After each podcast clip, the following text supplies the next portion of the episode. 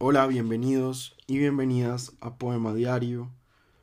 Hoy les voy a leer un poema del poeta alemán Georg Heim que se llama Ofelia, como el personaje de Hamlet. Ofelia.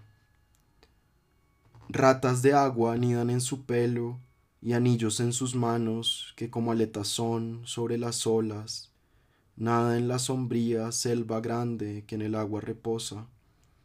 El sol postrero que va errante y a oscuras se hunde profundamente en su cabeza, porque murió, porque tan sola nada sobre el agua que enreda los helechos.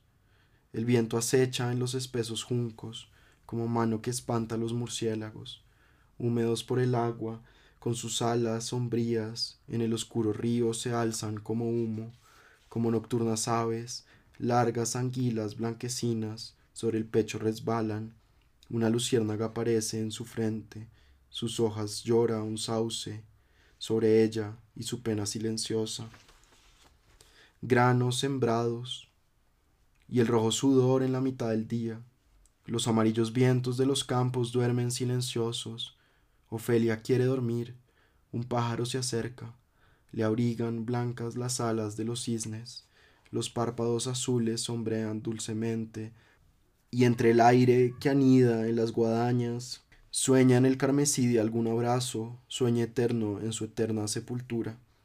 Pasa, vuelve a pasar, donde la orilla sueña con el bullicio de la ciudad, y el río blanco rompe diques y el eco largamente retumba, donde se oye, río abajo, el son de llenas calles, repique de campanas, el silbido de un tren, lucha, cae al oeste sobre los cristales empapnados, una sorda luz crepuscular en que con brazos gigantescos una grúa amenaza, tirano poderoso, la frente ennegrecida, moloca al que rodean sus siervos de rodillas, carga de puentes que atraviesan con pesadez el río, tal si lo encadenaran, dura condenación nada invisible que acompañan las olas, pero allí donde cruza ahuyenta multitudes con grandes alas, un pesar profundo que ambas orillas ensombrece a lo ancho.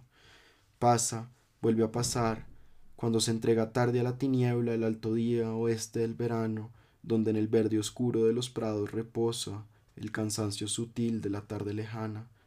Lejos la arrastra el río mientras se hunde en luctuosos puertos invernales, tiempo abajo, por entre eternidades cuyo horizonte humea como fuego.